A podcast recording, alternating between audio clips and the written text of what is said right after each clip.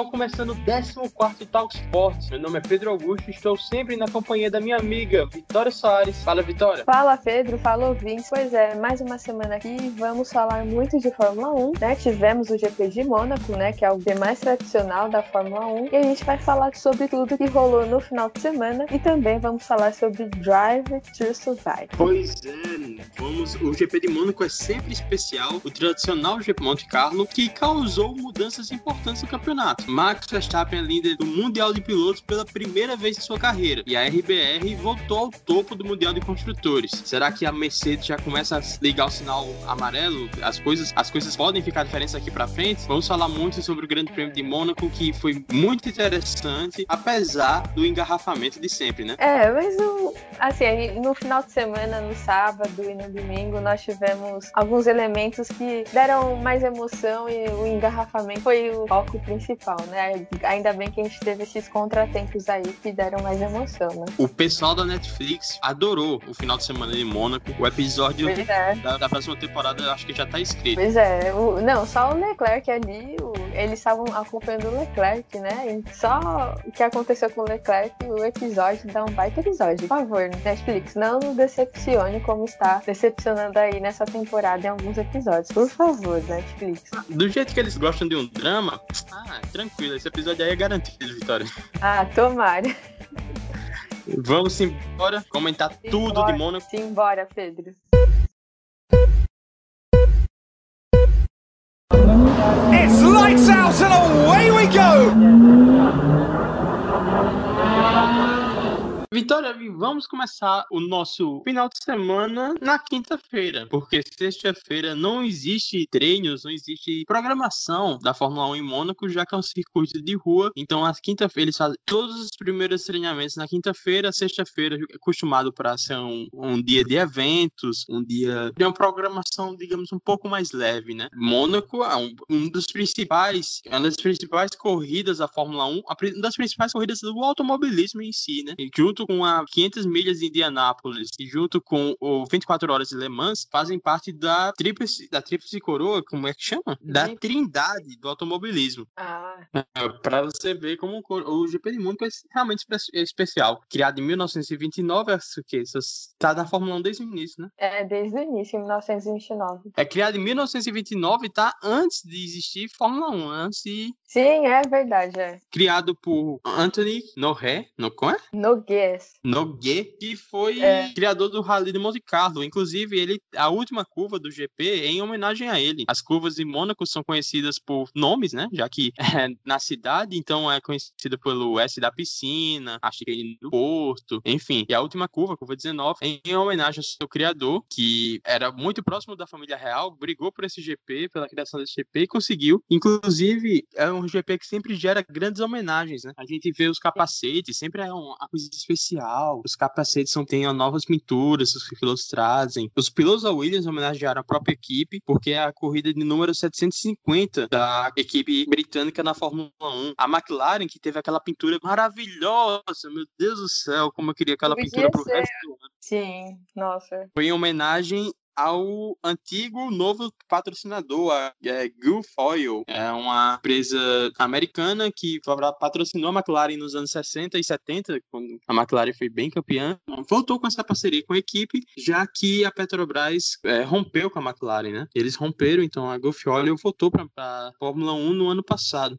É um GP que sempre gera muitas homenagens. É muito legal. Essa é a parte legal de Mônaco, né? É um, uma vibe completamente diferente, um, um sentimento completamente diferente. Acho que a corrida é a, é o menor, a menor programação do, do, do, GP de Mônaco, o que menos importa é a corrida. O mais legal é você ver essas curiosidades, ver essas coisas novas que estão acontecendo. É, é um GP histórico, né? Desde do, da quinta-feira, que já é um dia diferente, né, do que é no calendário da F1, é, já tem todo aquele ar, porque você vê, por exemplo, estão montando a pista, né, o, tra, o traçado do circuito, e é no meio, é um circuito de rua, né? Então, ao mesmo tempo que estão montando o traçado o circuito da pista, tá o pessoal que mora, né, em Mônaco, circulando pela cidade, então as pessoas é, andam ali pelo próprio circuito enquanto ele está sendo feito. Os pilotos também, porque acaba é interessante, né, como junta algo, é, tem esse encontro, né, de histórias de novas gerações, por exemplo, que a gente vê, como Charles Leclerc, depois de muitos anos Mônaco é, não tendo um,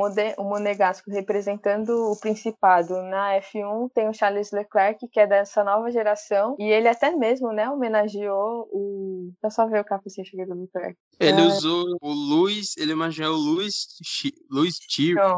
Tiron. É, é porque, é, na verdade, é francês, né? Eu acho que tem que. Porque, é, assim, Luiz Tiron. É, porque ele, é um ele foi o. Que é um piloto monegasco, mas a população de Mônaco é basicamente composta por franceses e italianos. Então deve ter uma, uma mistura ali na hora de, de falar. De... É, e é interessante essa, esse encontro, né, que tem de, de nova geração é, história e novas gerações em Mônaco, né? O Charles Leclerc, por exemplo, depois de muitos anos, é o único monegasco mesmo que nasceu em Mônaco. E aí no seu capacete ele até fez uma homenagem ao único piloto monegasco até então, né? Que ainda continua com essa marca de ter vencido uma corrida de Fórmula 1 em Mônaco, que foi Luiz Chiron. Foi e isso aconteceu há 90 anos, né? Então foi muito legal de ver isso, de todo esse clima, somente em relação ao Charles Leclerc, né? De como as pessoas estavam torcendo muito para ele, de toda essa expectativa que estava sobre ele, né? E depois de muito tempo. E essas homenagens também, diversos outros pilotos também fizeram capacetes aí homenageando, né? O Pierre Gasly, até o Valtteri Bottas fez um, um capacete aí homenageando e Mônaco, então é bem legal. É Mônaco acho que é o sonho de todo mundo que gosta de automobilismo de estar lá, de ver todo essa esse clima, né? Porque é um, a corrida é um elemento em si, mas você tem toda a questão do luxo também, né?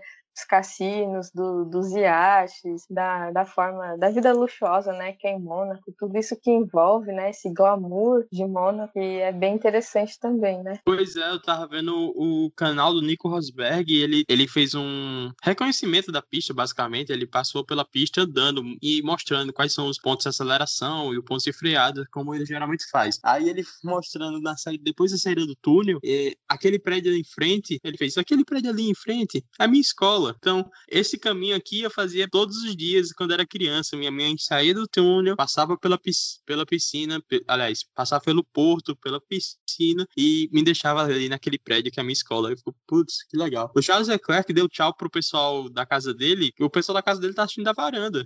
Pois é, pois é, e não e, e, é engraçado, é, não só o Charles Leclerc, que é monegasco, né, que mora lá em Mônaco, mas outros, acho que a maioria dos pilotos, não sei se todo o grid, mas grande parte dos pilotos moram em Mônaco, né? Então assim, eles estavam praticamente no quintal de casa, né? Era nem precisava muito para se deslocar, né? Ele, ele realmente eles se sentem em casa, né? Porque eles moram, a maioria mora tudo ali, né? Então é uma coisa bem mais tranquila, né? Essa questão dos deslocamentos, né? Também também.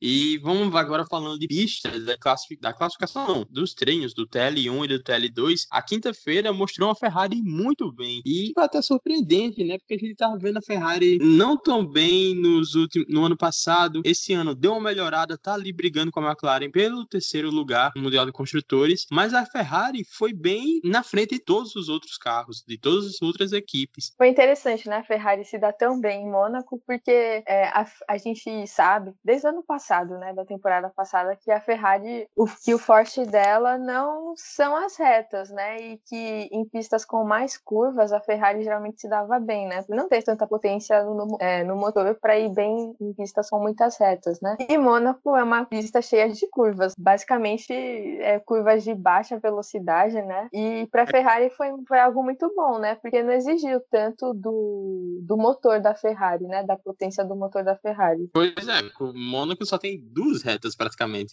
o resto são curvas. Que eu vi, tá, tava até vendo o canal da Ju, da Juliana não, da, da Juliana. Tava vendo o Boteca F1 e tem o Ju Responde que ela falou sobre esse, essa melhora da Ferrari. Alguém perguntou se houve uma atualização no carro, porque o carro melhorou tanto. E ela basicamente falou exatamente isso que você falou, né? É, o terceiro setor de Barcelona é um termômetro muito bom para saber como o carro vai em Mônaco, porque o terceiro setor de Barcelona são curvas complicadas. Então você não precisa ter tanto motor, você só precisa ter um carro ágil e boa tração. É justamente isso que a Ferrari tem. Por isso que ela foi tão bem neste grande prêmio. E pode até mesmo ir, ir bem em Baku, né? Que é o próximo GP. É outro circuito de rua, né? Também. Outro circuito de rua. Baku tem mais velocidade, mas é também outro circuito de rua que pode ser, pode ser um pouco interessante para a Ferrari. Na quinta-feira, a gente teve as duas Ferraris dominando, Carlos Sainz e Pierre, e Pierre Gasly, não, e Charles Leclerc. E foi muito legal de ver a briga entre as Ferraris também, porque não tinha aquela coisa do Charles Leclerc ser disparado na frente. O Carlos Sainz está mostrando que ele merece um pouco de respeito em relação a essa conversa de piloto 1 ou piloto 2. Ele é um piloto muito consistente que está mostrando ser muito acima da, das expectativas, pelo menos do que eu achava que ele seria, porque eu pensei que a Ferrari não teria um carro tão, tão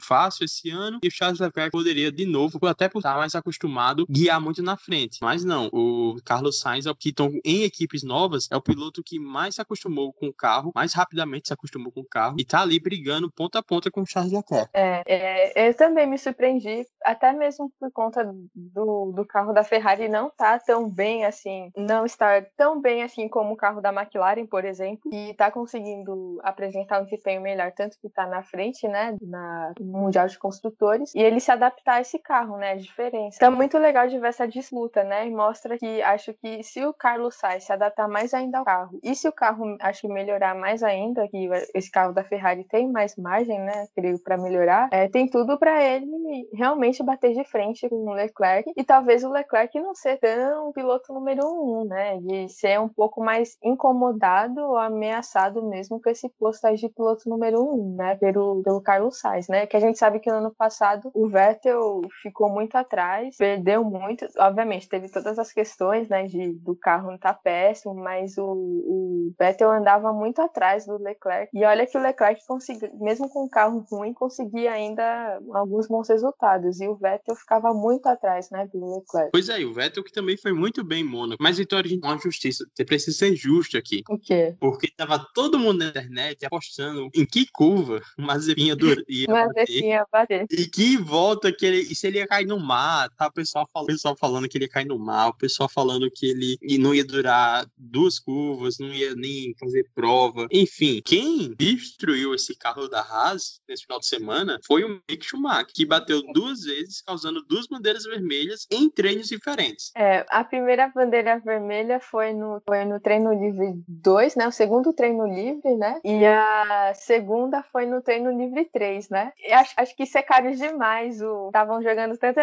energia negativa pro, pro Mazepin que acabaram secando o coitado do Mick Schumacher, que, que na, na segunda batida ele acabou com o carro, assim, que ele nem teve condições de poder ir para classificação em seguida, né? Depois não tinha condições do carro recuperar. E coitado, ele sofreu demais ali, porque ele acabou, na segunda batida que foi a mais forte, né? Ele acabou perdendo ali a traseira do, do carro e, e você sabe, quando qualquer coisa que você perde ali em Mônaco, você já tá no muro, né? Qualquer erro. Ele acabou perdendo e eu fiquei com muita dó dele no rádio, a forma que ele foi se desculpar com o pessoal lá, a forma que ele se lamentou, porque acho que secaram demais ele acabaram secando ele sem querer, aí o pessoal, coitado. É, ele foi realmente triste, a gente fica com o coração partido. Diferente de quando é com o Mazepin, que a gente dá risada. E todo mundo, Agora... e todo mundo comemora. Não, Mazepin, baixo é. Quem, é como se ele tivesse ganhado. Eu tenho pena mesmo é do Gunter, que é quando o Mazepin vai bem, o Mick vai e bate e destrói o carro. Então ele não tem, realmente, é. não tem um minuto de paz. Aquele que não tem um minuto de paz na Fórmula 1 é o Gunter. Uma coisa nova agora nesse GP de Mônaco foi a quantidade de inexperientes, né? De novatos do GP. E, acho que o Tsunoda, nunca correu Mônaco, o Mick nunca correu em Mônaco, o Mazepin, o Latifi, o, o Russell, que mais?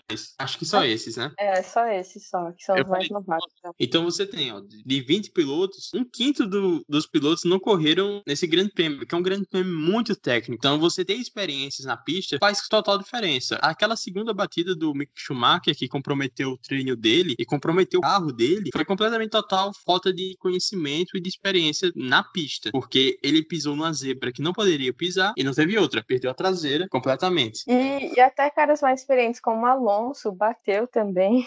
Alonso foi muito mal nesse grande prêmio, Deus me livre. Foi, é, pra você ver, é porque ele ficou, porque ano passado a gente não teve Mônaco e em 2019 ele não tava mais na F1, né, se eu não me engano. Então ele ficou um bom tempo sem, sem dirigir em Mônaco, né, e, e ele, e ele é um, pô, um bicampeão, baita, baita, com baita experiência e também sofreu ali, né, ele acabou batendo também, até o próprio Charles Leclerc, que também acabou batendo, né, mais pra frente, né, que a gente vai falar. Que... É, Charles Vitória, que nem a gente vai fazer igual a, a Netflix. É um episódio à parte. É. O Drive 5, a quarta temporada do to Survive vai ser, vai ter uma temporada extra só para esse episódio, só pro Charles Leclerc. Pois é.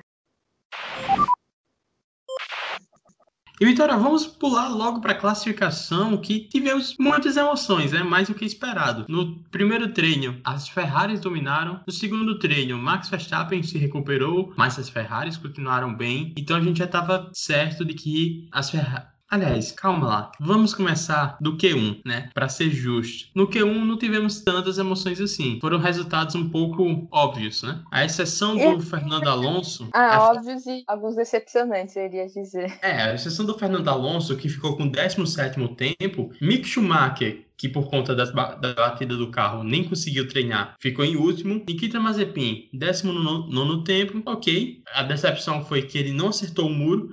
É. Latifi ficou com 18º tempo com sua Williams, Fernando Alonso 17º e Yuki Tsunoda com a AlphaTauri, mais um estreante de Mônaco em 16º. Lá na frente, as coisas estavam um pouco bagunçadas. O Bottas tinha marcado o melhor tempo, a Mercedes que não é sempre que a Mercedes se dá tão se dá bem em Mônaco. Às vezes dá um, umas treta aí para eles que não sei não. O Charles, o Charles Leclerc ficou em segundo, seguido Max Verstappen, Lando Norris, Carlos Sainz, Pierre Gasly e Lewis Hamilton. Hamilton que ficou em sétimo lugar. É. o final de semana inteiro.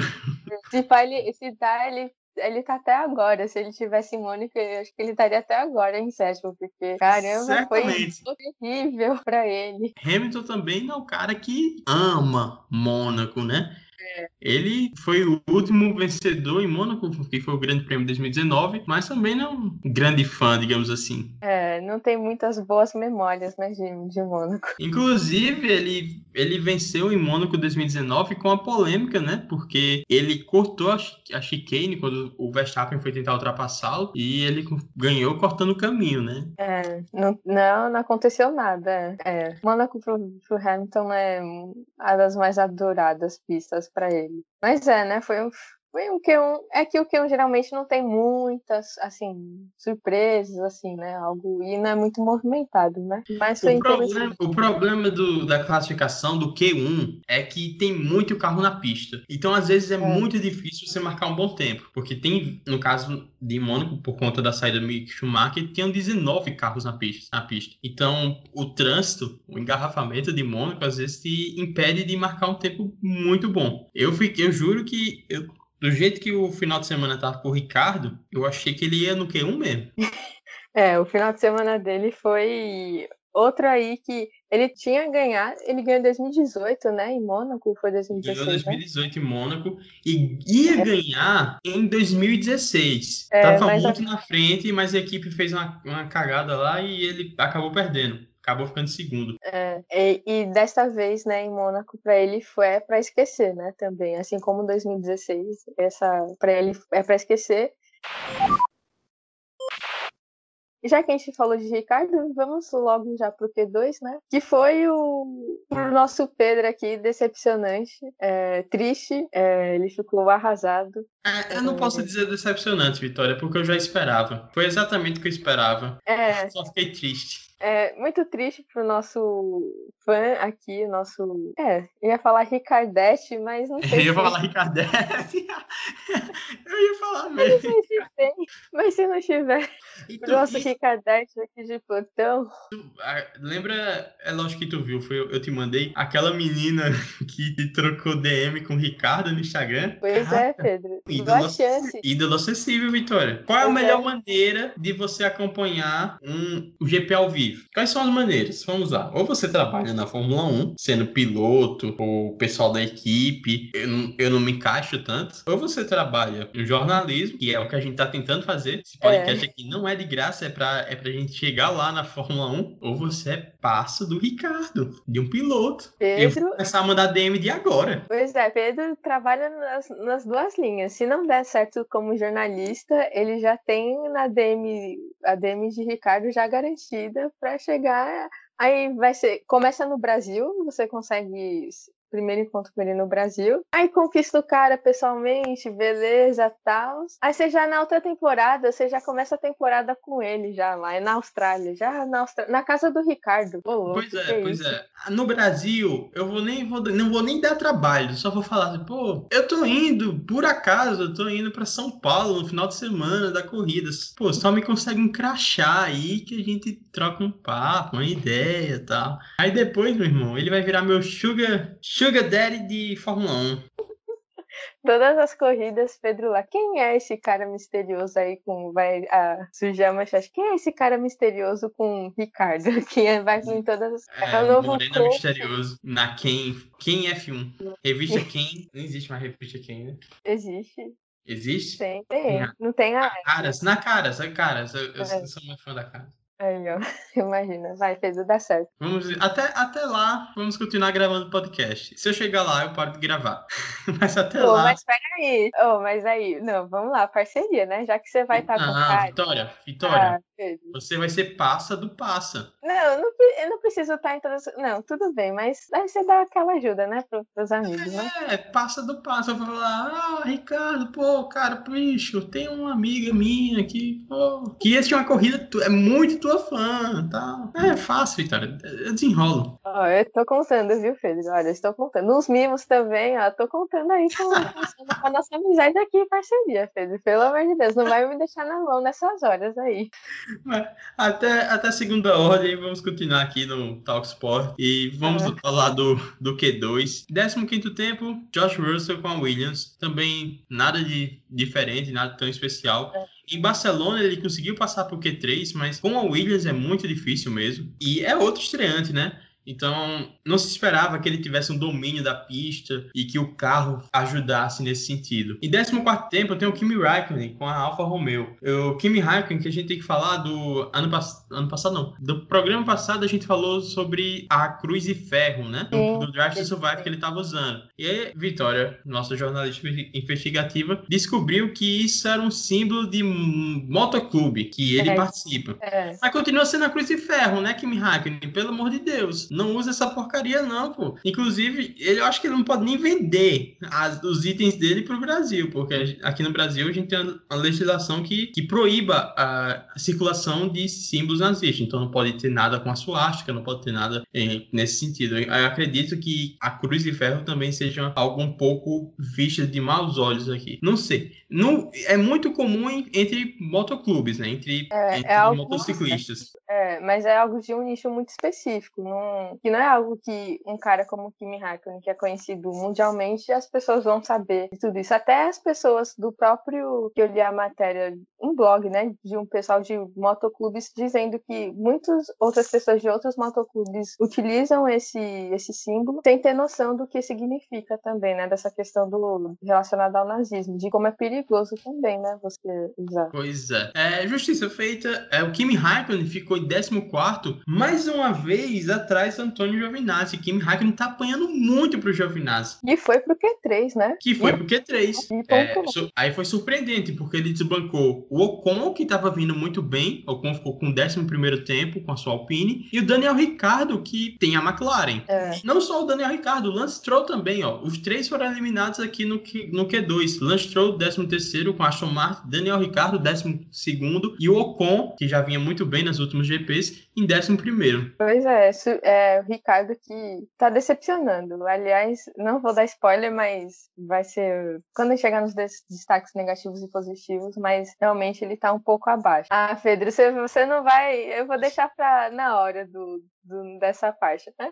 Eu não quero, eu não quero estar no podcast que as pessoas falem mal do Ricardo, Vitor. A gente tem que quero, ser justo. um cara tá simpático. A gente fala mal do Vettel, a gente critica o Vettel, a gente, ó, nas primeiras corridas criticando o Vettel, a gente tem que ser justo, Pedro. Chegou a hora é verdade. do é, eu tava, o que eu falei, né, do Ju Responde no Boteco F1, essa informação dela, é, perguntaram também sobre por que, que o Ricardo tá apanhando tanto desse carro e ela até falou, citou, acho que o diretor da McLaren, falando que o carro da McLaren tem um jeito muito específico de dirigir e que o Lando Norris já na sua terceira temporada já aprendeu, já já se acostumou. E o Daniel Ricciardo está apanhando muito nesse sentido. Talvez seja por isso, mas é, com todo o talento que ele tem e com o bom carro que ele tem na, nas mãos, né?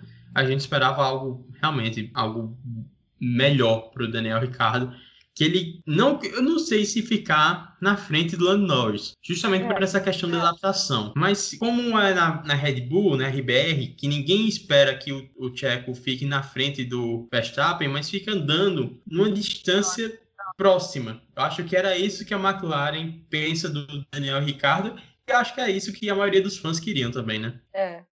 Pois bem, ele foi eliminado no Q2, como a gente acabou de falar, e no Q2 o Charles Leclerc já assumiu a, a ponta com o tempo de 1:10.346, o tempo mais baixo do fim de semana, todo mundo ficou, ficou andando naquela linha ali, não muito abaixo, lembrando que o recorde da pista... Não, Pedro, esse foi do Q3, do Q2 foi esse outro. Foi do Q3, é. é. É, o, o, o, tempo do Q2 foi 1, 10, 597. O do Q3, que essa foi, esse que eu falei foi o tempo da pole do, do Charles Leclerc. Eles quebraram o recorde da pista, né? Que era do Max Verstappen de 1 minuto, 14 segundos, 260, 260 milésimos em 2018. Nossa, o melhor tempo da pista. Baixaram bastante tempo. Bom, e no Q3, definindo o grid de largada, tivemos Antônio Giovinazzi com a décima posição, muito bom para a Alfa Romeo. Sérgio Pérez na nona posição. Sérgio Pérez também não é muito fã de Mônaco, o acidente mais grave da carreira dele foi em Mônaco, inclusive. O Sebastian Vettel o Sebastian Vettel em oitavo. O Vettel aí atacando novamente, tá? Eu acho que o Vettel tá pegando esse do carro, viu? Eu sinceramente tá acho que tivemos o senhor sétimo colocado. Coitado. Esse é, esse é o problema, Vitória, de você ser muito bom no que faz. Quando comete um errinho, um pequeno deslize, todo mundo vai te engolir, tá vendo? E dá muito errado, né? Impressionante na Mercedes. Qualquer erro, tipo, o negócio dá muito, muito errado. A merda dá muito. Fica muito grande, é impressionante. A Mercedes é, tá perdido por um, perdido por mil. Eles é.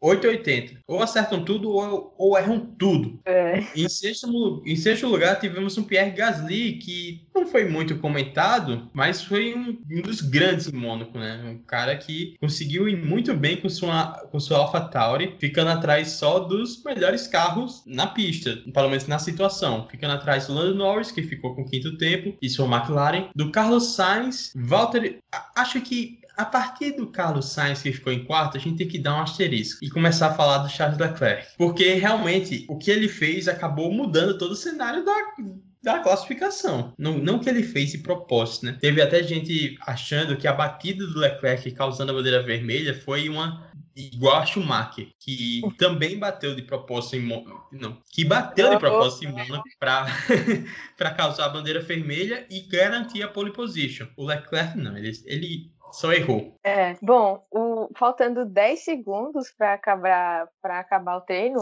é, o Verstappen e o Sainz estavam em voltas rápidas e o Leclerc já tinha feito sua, a sua volta mais rápida que deu a pole, né? Que foi o tempo que o Pedro falou, né? De 1,10,346. E aí, naquela curva do S, que é uma curva que os pilotos ali, quando vão passar, é, é impressionante você ver as imagens que são que a, a geração mostra, né? Que a TV mostra, o limite entre o pneu pneu e o muro é tipo um fio de cabelo. É impressionante. E qualquer erro que você tem ali, você, baixa o carro. E foi o que aconteceu. O Leclerc ele foi com muita sede ao poste. É, ele foi ali na curva do S é, numa velocidade assim muito alta e muito agressivo. E acabou que ele perdeu ali o carro, né? E acabou batendo. Causou uma bandeira vermelha. E aí melou toda a, a volta rápida do Verstappen e do Carlos Sainz, que foi até engraçado depois acompanhar os rádios dele. Somente do Verstappen, que foi pi atrás de pi, né? Só era asterisco o, o rádio do, do Verstappen. E, e do Sainz também, que ficou muito muito decepcionado. Sainz, eu fiquei triste com o Sainz ele falando o inglês com o sotaque dele espanhol. No, no This is unfair, this is unfair, guys. Eu fiquei, putz, realmente é muito injusto, porque ele tava na volta muito boa. Ele tava melhor primeiro setor, melhor segundo setor, ele e o Verstappen ali.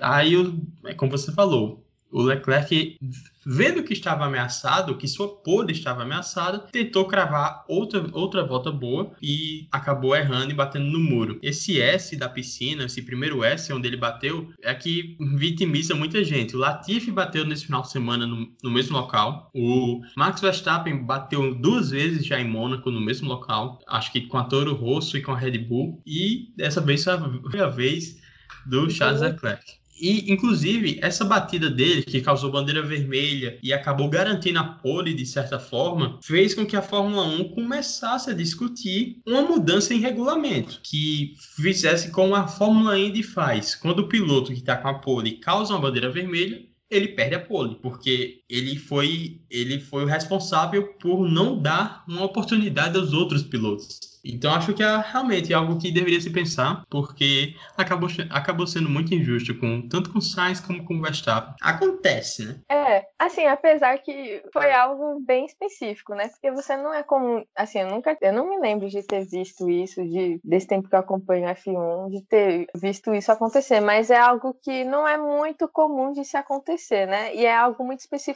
de Mônaco, né? Que acontece, que pode acontecer isso. Então, eu acho que a F1 podia pensar mas acho que não é algo assim que seja tão urgente necessário, né? Assim. E aí é interessante o que começou no sábado de, dessa novela do Leclerc, né? De ele vai para pole ou não. Porque assim, a batida dele foi uma batida feia, que destruiu a parte traseira do carro. E aí ficou aquela preocupação. Se o câmbio, em relação, a preocupação em relação ao câmbio do, do carro do Leclerc, porque se o câmbio fosse danificado, a Ferrari teria que trocar o câmbio e, e por isso o Leclerc perderia cinco posições no grid da, de domingo. E aí ficou toda aquela expectativa. A Ferrari foi analisar o carro, e aí, tipo, a Ferrari vai trocar o câmbio, ou vai deixar o carro como tá, ou como vai ser. E foi e no domingo foi muito engraçado, porque de manhã eu acordei, o Carlos, o Leclerc estava confirmada a pole, que a Ferrari disse, era uma aposta que a Ferrari devia fazer, né? Ou a gente troca o câmbio e perde cinco posições, ou a gente vai do jeito,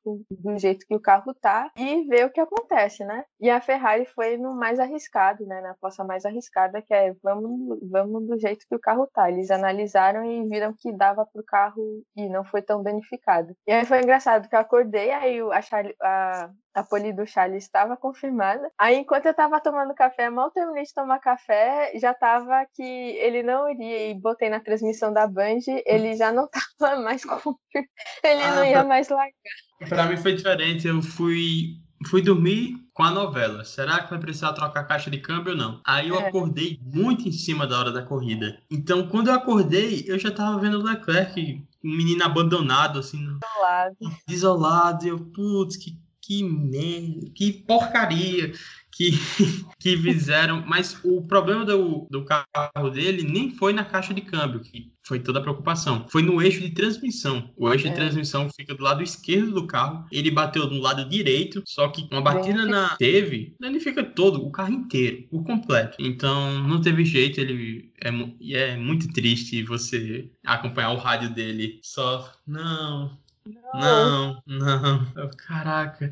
Porque, assim, tem gente que odeia a Ferrari. Tudo bem, eu entendo quem odeia a Ferrari. Eu torço pra McLaren por conta. Mais por conta do Daniel Ricardo mesmo. E, e eu acho que a McLaren, por ser o time do Senna, é, é o, o, time que eu torço. Mas eu realmente espero que a Ferrari volte aos seus grandes dias. E depois de tanto tempo, putz, é, é, é, a chance de ouro da Ferrari vencer uma corrida. Talvez a única do, dessa temporada. Talvez a única da temporada. Eu fiz, putz, é agora. Mônaco é difícil ultrapassar, é só acertar a estratégia. O carro tá bem na pista, o Leclerc tá bem. Não acredito. Eles perderam a, a pole, perderam a chance de ganhar. É, e também pelo lado do Charles, tudo que representava, né? Ele ah, poderia fazer uma, ele poderia botar seu nome na história, né, do, do país ali dentro do automobilismo, né, de ser o cara a poder vencer, depois de 90 anos, vencer uma corrida em Mônaco, né? É, por, até porque, se você for olhar a carreira de Charles Leclerc na Fórmula 1, ele, ele só fracassou em Mônaco. Ele não terminou uma, uma corrida, eu acho. Dizer ele... que é a maldição, né, que ele tem.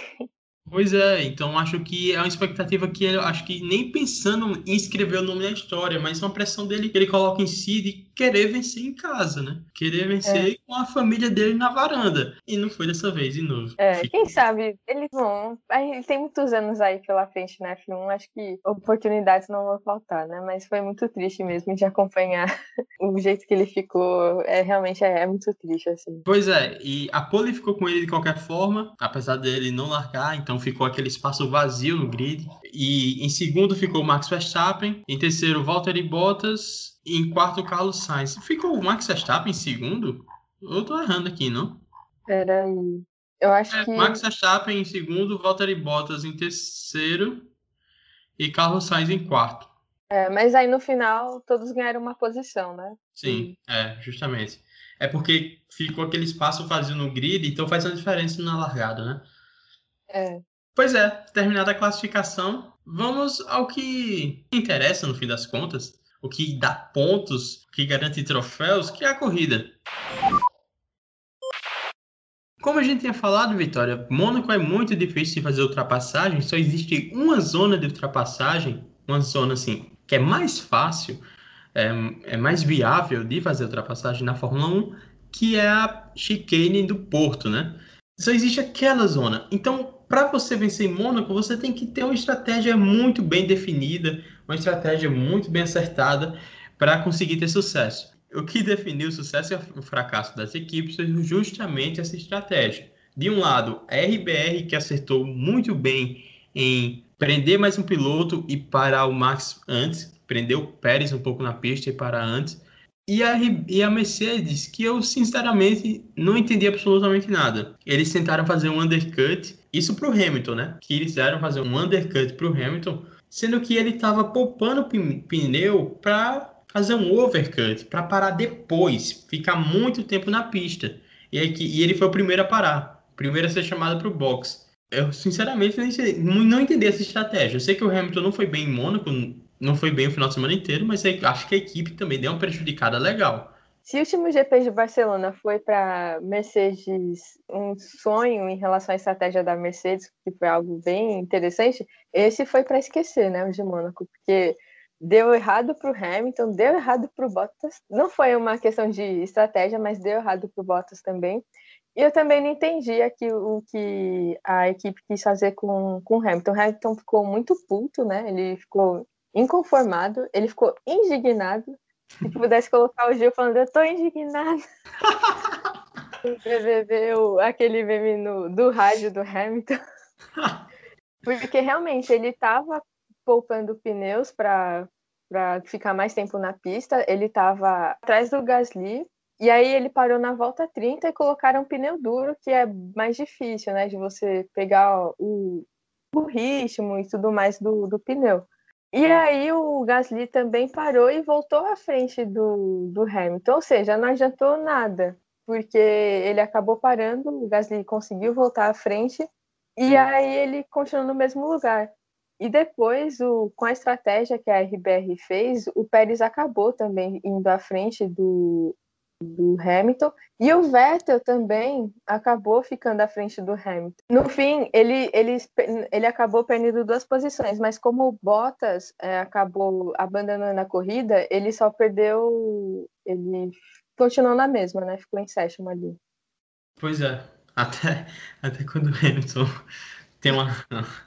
continua em sétimo. Pois é, ele foi o primeiro a parar, como a gente falou, e agora olhando para o outro carro da Mercedes, para o carro do Valtteri Bottas, ainda foi questão de estratégia, né? Como você falou, ele estava em segundo, tranquilamente em segundo, e quando foi parar para trocar os pneus, na, no pit stop, a, a porcaria da porca não queria sair. E eles.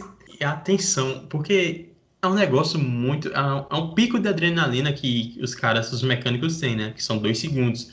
E o desespero do cidadão ali tentando tirar o pneu e o pneu não saía E a porta presa ali, a pistola presa no. Foi o pit stop mais longo da história da Fórmula 1. Foram 43 horas. Porque a porca não saiu de jeito nenhum, mas nem com o carro parado, nem com tudo desligado. Tiveram que enviar o carro para a fábrica para os caras serrarem a, a porca, porque ela não saiu. Eu fiquei com pena do Bottas, depois daquele episódio da Netflix, a gente começou a ter pena dele, porque ele, ele, fez, ele foi o melhor piloto da equipe no grid. Ele classificou em segundo, estava fazendo a corrida sólida e o que aconteceu não foi culpa dele. Apesar de do Toto Wolff já ter mandado uma dessa. Já mandou. Acho que o Toto Wolff tá saco cheio, já quer assinar a carta de demissão, só tá procurando a justa causa. Não, mas o Toto essa... falou que ele, que ele. A culpa foi dele, porque ele parou um pouco na frente, o carro um pouco na frente, fora da posição, e fez com que o mecânico esticasse um pouco o braço e não encaixasse a pistola direito. Aí quando você não encaixou a pistola direito, a pistola acabou corroendo a broca. Nada a ver. É só olhar a câmera, é só olhar o replay. Ele parou certinho, o, o mecânico não teve que fazer nada. É um desgaste que pode ocorrer até por conta do asfalto, do, da temperatura do pneu, essas coisas. Acho que o piloto, nesse caso, não teve, não teve culpa nenhuma. O Toto Wolff já mandou uma dessa, porque eu acho que o Toto tá, tá procurando uma justa causa ali para demitir o Bottas.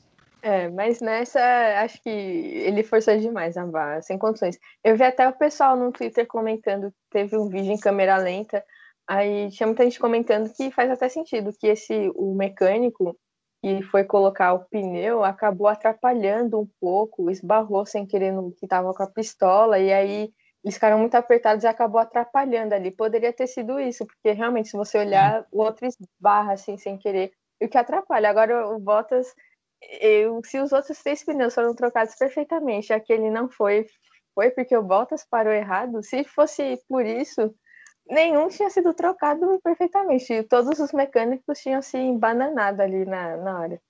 Forçou é. demais. E eu, eu fiquei com muita dó do Bottas, velho, porque realmente ele não foi, foi um, um puta azar dele, assim, do que aconteceu. É, ele tá enfrentando a onda de azar um pouco grande, né? A Imola, é. por mais que ele não tenha feito nada brilhante, inclusive foi bem decepcionante a corrida dele em Imola, ele abandonou num acidente que ele não, não foi, ele não causou, a gente até, até debateu isso aqui. Barcelona ele foi bem, mas assim, ele tá indo sempre naquela e ele tem muita pressão na mente dele, sempre ali segundo, em terceiro. E com essa pressão agora da RBR de ter dois carros pontuando, para mim, eu sinceramente eu vi um, um, tweet de um fã que falou assim, porque é, depois da reação do Bottas ser forçado a abandonar em, em Mônaco, ele falou, o outro fã falou assim, pô, eu acho que o Bottas agora só é feliz na Fórmula 1 se ele mudar de equipe. E eu, justamente, eu acho que é isso. Acho que o Bottas é. não, não tá correndo com tranquilidade, sabe? Ele tá com o caminhão nas costas e isso não, não deixa ninguém tranquilo. Acho que pro Bottas é melhor sair para outra equipe mesmo. Mesmo que não seja uma equipe competitiva, mesmo que ele volte para Williams, uma troca aí com o Russell, por exemplo, e fique lá no fundo do grid, mas lá no fundo do grid ele vai correr leve, vai conseguir é. botar só o talento dele é uma pressão que está começando a fazer mal e parece que essa relação também com a Mercedes está se, se, desgastando, né? Assim, as declarações do Toto, Wolff, assim, é. essas indiretas, já deixa que está bem desgastado, assim. Se o Toto Wolff, que é um cara que defende ele bastante, já começou a dar esse, esse tipo de declaração, eu acho que é porque a relação está muito desgastada. É, e a gente, no, no, no episódio do, do Walter Bottas no Drive to Survive, você percebe isso. Eles mostram de forma assim meio ali nas nuances, assim você percebe como é tá meio desgastado. Ele tá meio sozinho ali, né? Porque todos se voltam pro Lewis Hamilton, ele fica mais sozinho ali, né? Pois é, lembra do da pole que ele fez esse ano? Que qual foi o circuito? Não, quero não lembrar de jeito nenhum qual foi o circuito que ele fez pole esse ano. Ah, em Portugal, foi em Portugal. Que Hamilton não conseguiu ir bem.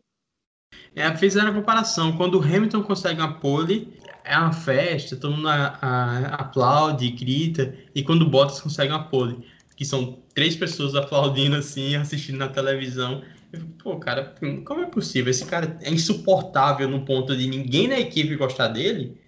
Ou simplesmente é uma equipe que só olha para o Lewis Hamilton? Eu já não sei o, o, que, é. o que acontece ali dentro da Mercedes. Que eu vi do Drive to Survive, eu vou tomar como ponto de referência. Que foi a única vez que a gente pôde ver o Bottas assim mais perto, assim mais próximo, né? Assim, com um pouco mais íntimo, assim, né? Ele não parece ser um cara aquele cara um saco, que é um mala. Ele é só um cara na dele, mais reservado, mas que é super gente boa, assim, que trata todo mundo bem, não tem, tipo, e vai, briga, assim, explícita, assim, não é de brigar, essas coisas. Né, de ficar fazendo picuinha com Hamilton, essas coisas, né? Arrumando confusão. É um cara super tranquilo. Acho que ele é mais reservado na dele, não é igual o Hamilton, que é mais extrovertido, né? Tudo mais. Até é. pela figura que o Hamilton é. Mas ele é um cara mais reservado, mas tipo, ele é um cara tranquilo na dele. É, a pole dele realmente foi em Portugal. Agora, passando para o lado vencedor, que foi uma estratégia vencedora, é, vamos falar da RBR, né? A RBR teve estratégias diferentes para os seus dois pilotos. O Checo, o Sérgio Pérez estava lá em nono, eles resolveram por manter ele na pista o maior, número, o maior tempo possível.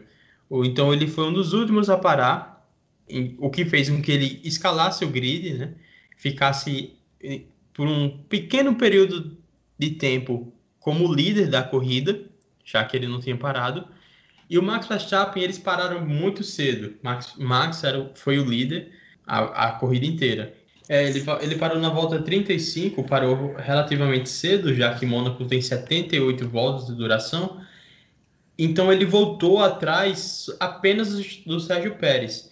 E quando o Sérgio Pérez parou e voltou, o, o Pérez voltou em quarto lugar. Então foi uma estratégia muito bem, muito bem realizada da RBR, que garantiu que o Max Verstappen continuasse em primeiro, com uma certa folga, e fez com que o Pérez ganhasse algumas posições. Lógico que o Pérez ali, quando, quando foi líder, que teve um pouquinho mais de pista livre, aproveitando que todos os outros carros estavam parando, conseguiu colocar um bom ritmo no carro e conseguiu tirar bastante tempo para fazer essa. para voltar em quarto lugar. Então, do lado vencedor de Mônaco, a RBR mandou muito bem na estratégia. Acho que a RBR, junto com a estratégia do Aston Martin, mais especificamente para o carro do Vettel, foram as, as equipes com a estratégia mais interessante. E falando da estratégia do Vettel, acho que foi um dos momentos, acho que a única manobra mais emocionante. Teve uma manobra do Mick em cima do Mazepin que foi muito legal ali na largada, né? Ali numa uma curva, é. uma baita manobra do, do Mick Schumacher. E acho que a manobra do dia que foi muito legal é do Vettel em cima do Gasly, né? Ele saindo, saiu dos boxes do Vettel, e aí o Gasly estava vindo né, na pista em velocidade, e aí os dois começaram a brigar por posição ali, ficou bem apertado, né? E como o Vettel estava com os pneus mais novos, ele conseguiu ali sair à frente, mas foi algo muito espremido, né? Quase que os dois se tocam ali. Se um é. forçasse os... Foi uma ultrapassagem dupla, né? Que o, o Gasly estava brigando também com o Hamilton. É, então, então o Vettel é... chegou na frente dos dois. Só que o desgraçado do operador de imagem cortou pro lance do, do Lance Stroll na hora, virou até meme isso. Porque no momento mais emocionante do GP, o cara corta pro Lance Stroll fazendo sei lá o que ele tava fazendo. É, tava voando com o carro, literalmente voando. Ele é, passou é, ele em passou... cima da zebra alta e o carro saiu, do... tirou os, as quatro, os quatro pneus do chão. Meu Deus do é. céu. E o pior é que a, os vídeos que tem dessa ultrapassagem é da imagem traseira do carro do Vettel. Ou seja, você não vê quando ele passa o Hamilton também. E você só vê quando ele tá brigando ali com o Gasly. Putz, cara. É, a narração em inglês é muito boa. Tu já viu, tu viu o vídeo com a narração em inglês? O que o não. narrador tá. Ele tá muito empolgado com o que tá acontecendo com o Vettel e Gasly. Aí corta pro, pro Stroll e ele fala: Não! O que aconteceu? A gente precisa saber quem saiu na frente. E a galera tá fazendo muito meme disso. Eu vi o meme do, do Carros, o filme Carros, do Relâmpago, Mar... Relâmpago Marquinhos. E... no final tem três carros disputando para ver quem vai chegar no, na vencer a Copa Pistão. Aí, quando tá chegando na bandeira quadriculada, Lance Stroll ataca novamente. Nem se você tivesse é, F1, é, a F1 TV Pro adiantaria, porque talvez eles cortariam. Então, se você estivesse no onboard do, do Vettel é. ou do Hamilton, se você, ah, vou botar aqui, mas tipo, nem tendo F1 TV Pro ia adiantar. Não, os caras a, a tradução é a mesma, né? É, não ia adiantar nada. Pois é, isso foi a, essa foi a corrida. Como a gente fala, o, o Mônaco não tem ultrapassagem. Basicamente, o que a gente teve de ultrapassagem foi essa manobra do Vettel, a manobra do, do Schumacher, do Mick Schumacher, e que mais? Só manobras por dentro do box mesmo que, que garantem ultrapassagem. O que fez com que a corrida começasse muito parecida, terminasse muito parecida como começou. Verstappen venceu, Carlos Sainz herdou a posição do Bottas, que teve que abandonar, ficou em segundo. Lando Norris ficou em terceiro, com a McLaren, fechando o pódio. Aí, seguido do Sérgio Pérez, com a RBR, do Sebastian Vettel com a Aston Martin. Olha só, o Sebastian Vettel com seus primeiros pontos na Aston Martin, né? Aê, nosso bastião aí. Que orgulho do, que orgulho do Vettel, esse garoto. Jovem, jovem Vettel. Tivemos o Pierre Gasly em sexto colocado, Lewis Hamilton, Sir, sétimo colocado. Nossa, ele deve odiar o número 7 agora. Ai, sabe o que é pior? Ele é heptacampeão. Putz, aí ele acho que ele vai fazer questão de ganhar o oitavo para tirar esse sete. Será que é a maldição do sete? Pode ser, quem sabe. O Lance é. Stroll ficou em oitavo, o que foi muito bom para a Aston Martin, que ultrapassou a AlphaTauri no Mundial de Construtores. A briga ali também está intensa, está interessante. Ocon conseguindo os pontos para Alpine, porque só ele consegue os pontos para Alpine, é. já que o, o Fernando Alonso não consegue. E o Antônio Giovinazzi conseguindo aquele um pontinho precioso para a Alfa Romeo, o primeiro pontinho da Alfa Romeo na Fórmula 1. Na, na temporada, no caso, não na Fórmula 1, pelo é. na temporada. E Mônaco foi interessante não só por, pela vitória da RBR, mas balançando o campeonato, né? Max Verstappen líder pela primeira vez na sua carreira, para alegria da Kelly Piquet. Ah, eu achei muito fofo ali quando ele venceu que ela deu um beijo no capacete dele. Ah, ai, ai, eu adoro esse. Só me fez sofrer um pouco mais. É... Por que não? Uma Kelly pequena na minha vida. E eu fico imaginando como Kvyat fica olhando essas coisas. É isso que eu tava pensando. Eu falei, caramba, velho, esses bastidores, eu, nossa, eu ia adorar saber. Eu não sou de fofocar, eu, eu gosto de... Não, eu sei das coisas, eu gosto de saber das coisas, mas de fofocar não ligo, não. Eu gosto de saber só. Isso é fofoca, Vitória. Você é a, fofoca, a fofoqueira é, passiva, você só escuta as fofocas. Mas você fica é, lá. Não, mas é, pelo menos eu não falo, né? Poderia ser pior aí se eu falasse. pois é, é porque o Kvyat perdeu o carro o Kvyat perdeu a esposa, meu Deus do céu. Mas enfim, eu espero que ele seja bem resolvido com isso. O Max Verstappen agora é líder do campeonato com 105 pontos, 4 pontos na frente do Hamilton, uma, uma diferença considerável. E a RBR é líder do Mundial de Construtores, voltou ao topo com um ponto na frente da Mercedes. Se o Bottas não tivesse, infelizmente, abandonado a corrida, aí tá, a Mercedes estaria na frente, né? Ficou mais apertado também essa briga aí, muito bom ver essa briga aí apertada. E também com esse, com esse resultado que, que a Ferrari teve, né, com o Charles, com Charles, eu ia falar Charles Sainz, nossa, com Carlos Sainz em segundo, a Ferrari encostou é, e está a dois pontos só da McLaren, né? Então, Exatamente. Também acertou mais ainda. É aí que eu acho que mora a decepção do Ricardo, porque a Ferrari só tinha um carro na pista. Se o Ricardo tivesse pontuado, teria uns, teria uns pontinhos ali extras que podem fazer diferença. E eu acho que é. mais bonito que o amor de Kelly Piquet por Max Verstappen é o nosso Carlando no pódio. Pela primeira vez tivemos um Carlando no pódio que é Carlos, Carlos Sainz e Lando Norris juntos. Ah, foi tão feito bonitinho o, o Carlos Sainz invadindo a, a entrevista, a entrevista do Lando Norris. E o Lando Norris, ah, esse é o meu momento. Ah, foi muito bom, é muito bom, eu gosto muito desses dois. É, eu gosto, é uma amizade muito bonita. É, pra quem diz que é impossível ter amigos na Fórmula 1, eles são a, a prova contrária. Agora vamos para os nossos destaques positivos e negativos, né? Sim.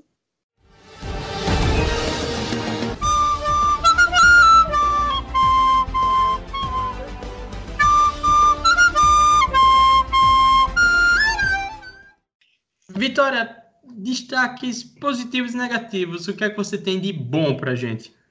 Ah, de positivo, eu vou pro Vettel. Vou dar essa moral pro ah, Vettel. Ah, roubou o meu. Mas é isso, ele ganhou o piloto do dia, né? Muito merecido. O Vettel que fez uma baita corrida.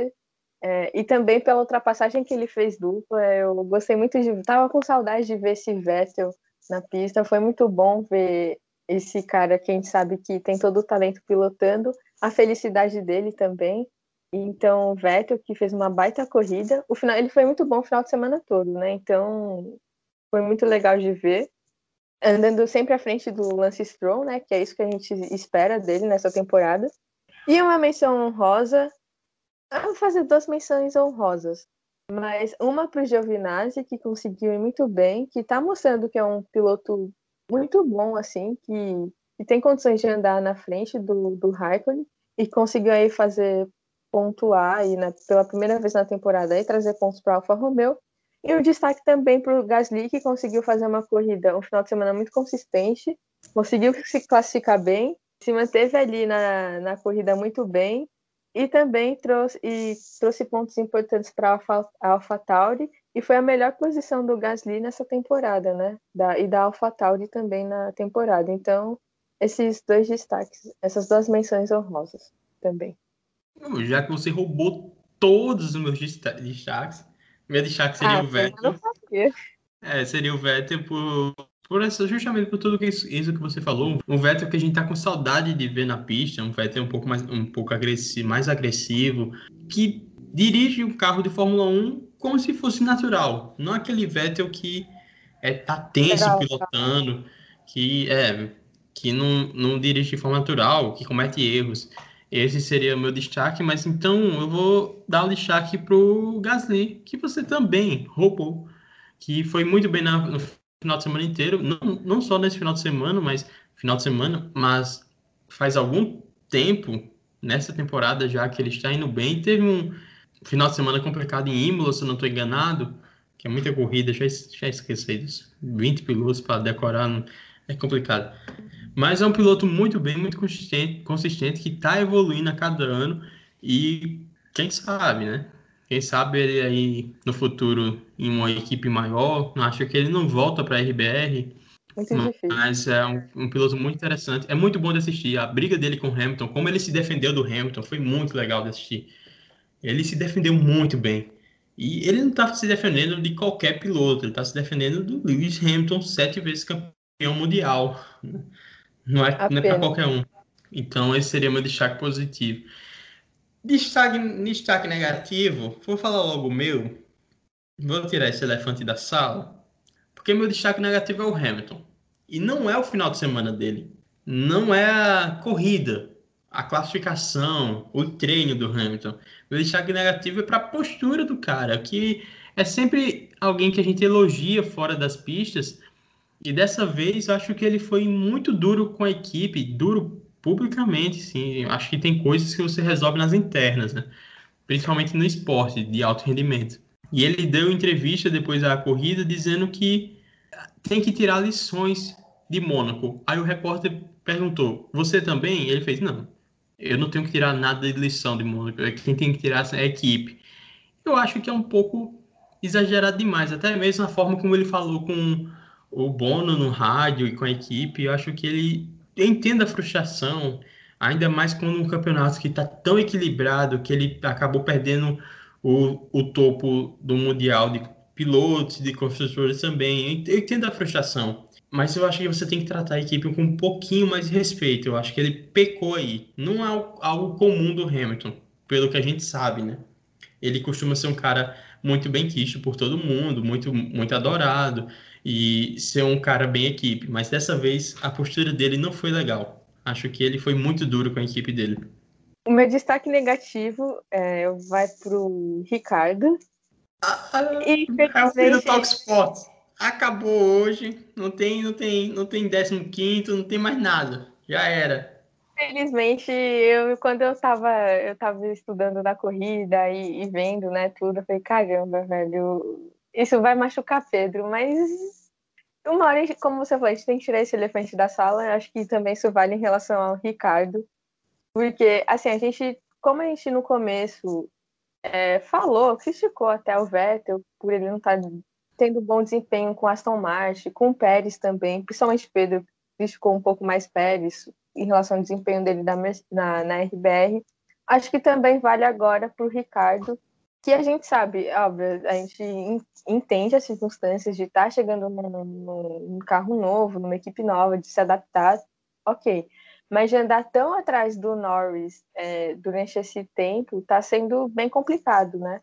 E, e, a gente sabe que o, o Ricardo tem muito mais a oferecer. Então, infelizmente, eu, tá sendo decepcionante ver o Ricardo isso. Ele, ele reconhece mesmo que está sendo decepcionante. Ele diz que está confortável com o carro, mas não sabe é, como ele está conseguindo andar tão atrás do Norris. Então, esse destaque negativo vai para ele, mas espero, assim como a gente falou do Pérez, do Vettel, que, que ele melhore e que se adapte aí da melhor forma aí com o carro. E também faço essa menção honrosa aí pro, pro Hamilton, e quando eu vi também os rádios, eu achei que foi muito duro na hora, assim, a forma que ele falou, tirando meio que o dele da reta, sendo que a gente sabe que é um trabalho em equipe, né, a FIM1.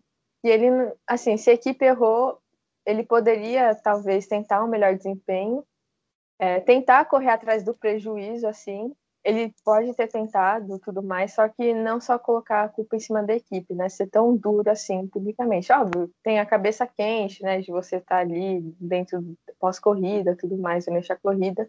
Mas acho que ele, pela experiência que ele tem, é, ele poderia segurar um pouco mais, né? E tentar tratar isso melhor nos bastidores.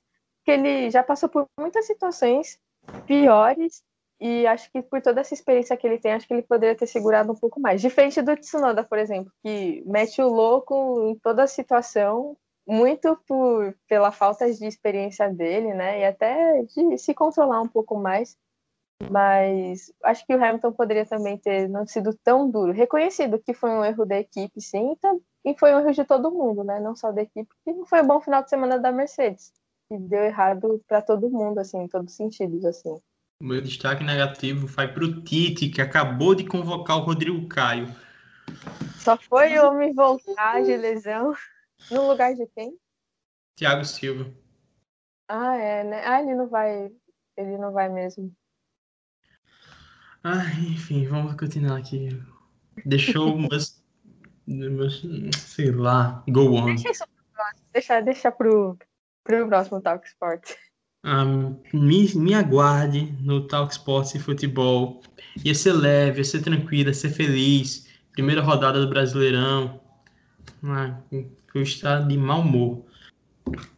Enfim, terminamos tudo da corrida. Próximo GP vai ser no Azerbaijão, o circuito de Baku, no dia 6 de junho. É, também não é um circuito que o Leclerc gosta, hein? Só lembrar da, da, do setor do castelo que é outro membro da Fórmula 1, I Am Stupid. Ele não é tão fã, não. É. Então, semana que vem, tudo sobre o GP de Baku e tudo do GP de Baku, na verdade. E mais um é. episódio de Drive to Survive. Vamos agora para o oitavo episódio de Drive to Survive. Estamos chegando muito próximo do final. Pois é, passou rápido. Passou, a gente vai ter que. Pô, a gente vai ter que criar uma planilha de filmes para assistir para poder suprir essa ausência do Drive Survive. É, vou ter que dar uma pesquisada aí, porque meu repertório aí é, não, é, não é muito dos mais extensos, é bem curto. Talvez a gente faça o sessão cinema aí só em, em finais de semana que não tem GP, por exemplo. Sei lá, vamos pensar. É, vamos ver aí como vamos planejar isso. Mas vai ter dicas de filme e série, outra série se existir. É isso aí. Vitória! Drive to Survive, terceira temporada, episódio 8, sem arrependimentos. Você tem algum arrependimento, Vitória? Hum, não, nesse momento não. Eu acho que o Carlos Sainz também não. Porque esse episódio todo focado na saída dele, da McLaren para a Ferrari. Na época em que foi acertado, a Ferrari estava muito mal das pernas, estava muito atrás da McLaren termos de competitividade mesmo. E todo mundo julgou que seria um erro, que foi um erro do Carlos Sainz. Só que o rapaz estava no futuro, um homem à frente do seu tempo, e viu que a Ferrari, é lógico que a Ferrari ia se recuperar, né, gente? Pelo amor de Deus. É, é. O cara, quando você assina com a Ferrari, você não está assinando com qualquer um, com o Zé, Zé da esquina. Você está assinando com a Ferrari. E aí o episódio é todo focado nessa relação do Carlos Sainz com o Lando Norris. Eles, de novo, o Drive to Survive tenta criar uma intriga aqui. Rivalidade. Tenta criar uma rivalidade que nosso pódio de Mônaco já mostrou que não existe. O Carlando é real. E também a relação, a situação dele com a McLaren. Porque, como foi com o Daniel Ricciardo na Renault, quando você assina com a outra equipe, continua correndo, continua a temporada, você vai ser um pouco deixado de lado. Até, é, acho que até o Zac Brown fala, afinal de contas, você não quer que um, o, o, seu rival do ano seguinte saiba todos os seus segredos. Então, Lando Norris, é lógico que Lando Norris foi tratado como piloto número um, porque ele é, um, ele é o piloto jovem da vez que está buscando espaço, um crescimento, e ele vai ficar com a equipe no Carlos Sainz não ia ficar com a equipe. Já estava assinado com a Ferrari. Então, por que você ia tratar o Carlos Sainz como a figura central do seu planejamento, sendo que ele não vai, não vai existir um planejamento com ele? Então, é um episódio que eu, sinceramente, achei muito fraco. Talvez seja o pior dos, da temporada inteira. Apesar de ter mais corridas aqui, né? A gente tem Monza. É, não, na realidade são as mesmas de sempre. A Monza, Áustria, são duas da Áustria, eu acho, que são retratadas. É. A de Spielberg e de, da Estíria, né? É, mostram, mostram alguns trechos, né? Mostram esse trecho de Silverstone que ele estourou, estourou o pneu. Ah, é verdade. E não, não pensaram em mostrar o Lewis Hamilton vencendo a prova com três pneus. Eu não entendo essa, essa direção, essa escolha não, criativa. Nem de... do, do Lewis Hamilton, que é no último episódio, eles mostram isso. Pois é. é. mostraram toda a onda de azar que o Carlos Sainz estava enfrentando, problemas no carro, erros pessoais, o estratégias da equipe, o Lando Norris, a equipe pedindo para o Carlos Sainz abrir para o Lando Norris, e ele não abre, o que é maravilhoso. É, isso é muito bom. É, é, realmente, eu acho um episódio muito fraco, porque no, fim a gente sabe que não existe uma intriga entre o Carlos, o Carlos Sainz e o Lando Norris.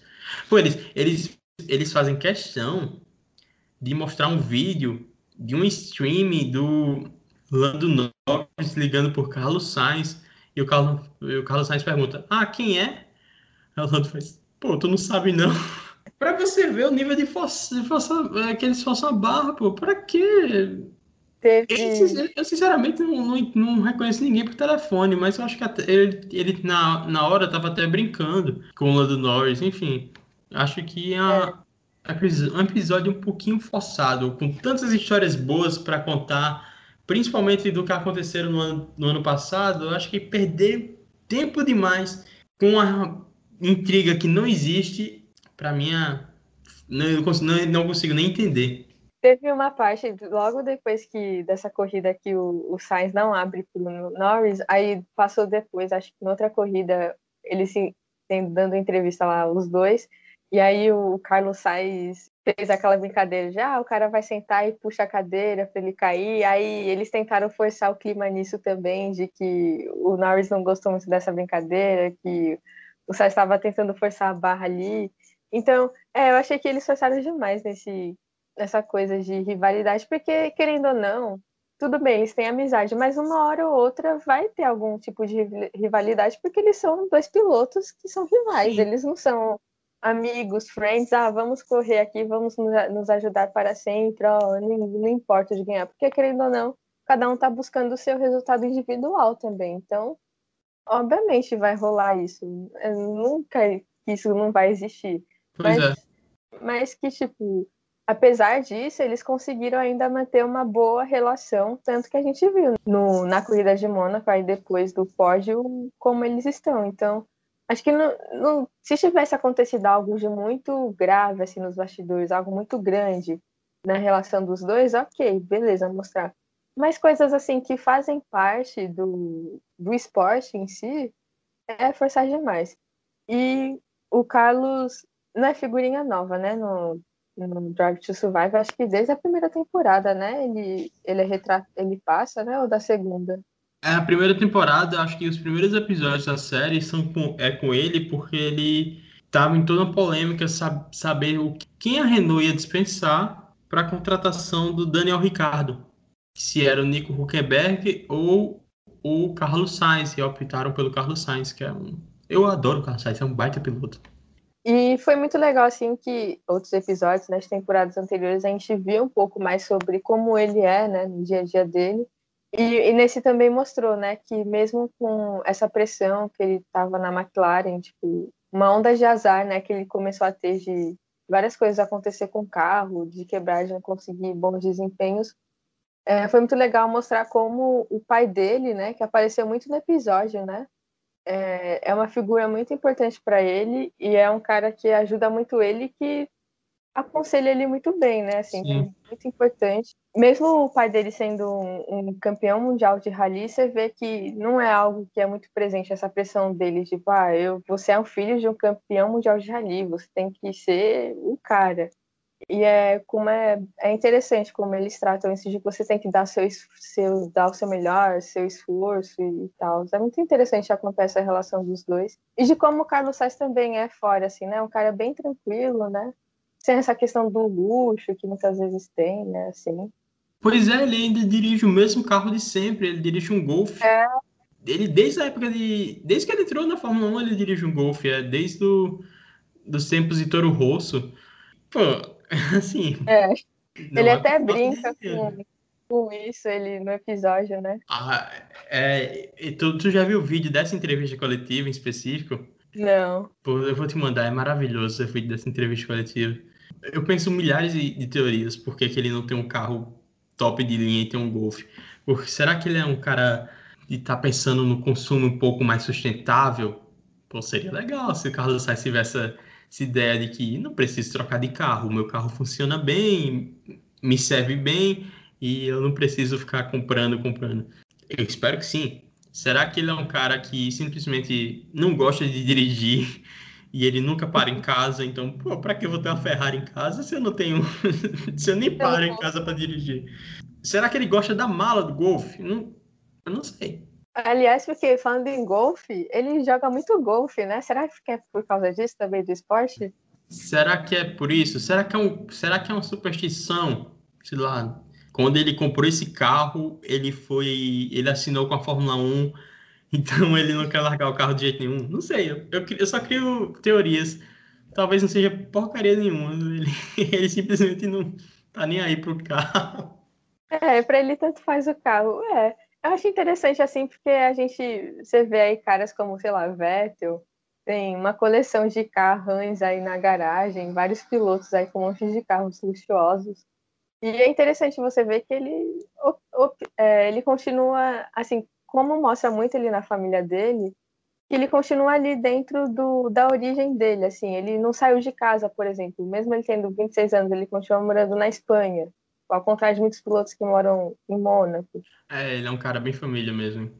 É, ele continua ali na Espanha com os mesmos costumes. Então é bem legal acompanhar tipo, ele, mesmo ele nessa vida luxuosa da F1, que tem, né, que ele tem esse privilégio, ele continua ali na, no seio ali da origem dele, né, assim. É, eu acho que é até interessante, porque na primeira temporada do Rapid Survive falava muito do que, tu, do que tu, tu comentou dele morar na sombra do pai. Mas eu acho que isso foi deixado de lado pela, pelo que o Carlos Sainz fez na Fórmula 1, pelo caminho que ele trilhou. Acho que naturalmente foi deixado é, de lado pela história que ele está escrevendo. E outro personagem que eu adoro na família do Carlos Sainz é o primo dele, que é o empresário, que é, é. o cara que mais sofre nas corridas, é o primo dele, eu acho muito legal. é relação. muito legal. E também com o futebol, a relação deles com o futebol, com o Madrid também, que mostra. Pois é, e o Carlos Sainz essa semana, eu não sei se ele já conhecia, mas ele conheceu provavelmente um dos heróis, da, talvez não sei da vida, mas um dos heróis do futebol, né? Que é o Cristiano Ronaldo. Pois é, ele tava, a, acho que a esposa, a esposa até postou uma foto lá na garagem da Ferrari, em Mônaco, né? Tava lá. Carlos Sainz, que é madrinista, deve ter ficado maluco, né? Mesmo com o Cristiano longe de Madrid. E uma coisa que eu esqueci de comentar na corrida, vou comentar agora. Que Serena Williams, Deu eu acho que ela não tomou café da manhã, cara, na, quando foi dar aquela bandeira quadriculada. Coitada, ela ficou perdida ali. eu falei, meu Deus do céu, essa mulher manda porcaria raquetada 300 km por hora e a bandeira ela tá conseguindo agitar. Acho que ela não tinha tomado café da manhã, não. Eu tava chateada porque o amigo dela não tava lá em primeiro. Mas ah, eu, se eu fosse o Verstappen, eu ficaria muito honrado de receber uma bandeira de Serena Williams. Eu ia ficar, nossa, pô, eu ia ficar assim, pô, melhor que o melhor que o troféu, cara. Putz, recebeu uma. Ela apareceu na entrevista, né, pós ali do lado dele. Eu ia ficar muito Pô, eu, eu ia pedir para tirar uma foto com ela ali na hora, né? e esquecer a entrevista. Serena! E o Verstappen ficou tão assim, eu não sei se ele ficou sem graça, ele ficou tão seco assim. Eu ia ficar, Serena, oh my God, me dá um Sabe abraço. Que é... Sabe o que é, Vitória? Acho que ele nem realizou que era Serena Williams que estava do lado dele. A emoção, a loucura estava tão, tão grande que eu acho que ele nem viu quem era que estava do lado era. dele. Podia estar o Papa, que ele não ia, não ia ligar muito, não. Pois é. A Serena Williams, a maior do, do tênis. A maior do é. esporte dela. E ela ainda não, não parou. Ela continua em, ati em ativa. E já é a maior. Tranquilamente a gente já pode dizer que ela é a maior. É isso aí, Vitória. Terminamos o 14 episódio do Talk Sports. Voltaremos no 15 para falar de futebol para falar da primeira rodada do Campeonato Brasileiro, da rodada da Libertadores, do sorteio da Libertadores, do Brasileirão Feminino, da final da, da Champions, da final da Champions, da convocação de não, não vamos falar da convocação de Tite não, a gente já falou disso. Mas é. do Tite chamando o Rodrigo Caio, que me deixou um pouco irritado. De que mais? Seleção Brasileira Feminina. Temos compromisso da Seleção Brasileira. Ah, não, é só semana que vem, né? É só no dia 11. Só no dia 11. Eu já pensei que era essa semana. Mas vamos ter um monte de coisa para falar. E semana que vem voltamos pro GP de Baku. O que, vamos, o que podemos esperar da Mercedes? O que podemos esperar do Verstappen? Será que as Ferraris vão estar bem de novo? Semana que vem tem mais. É isso aí. Tchau, pessoal. Tchau, Vitória. Até a próxima. Tchau, Pedro. Tchau, ouvintes. Um grande prazer estar aqui com vocês e até breve, né? Até a próxima. Um grande abraço.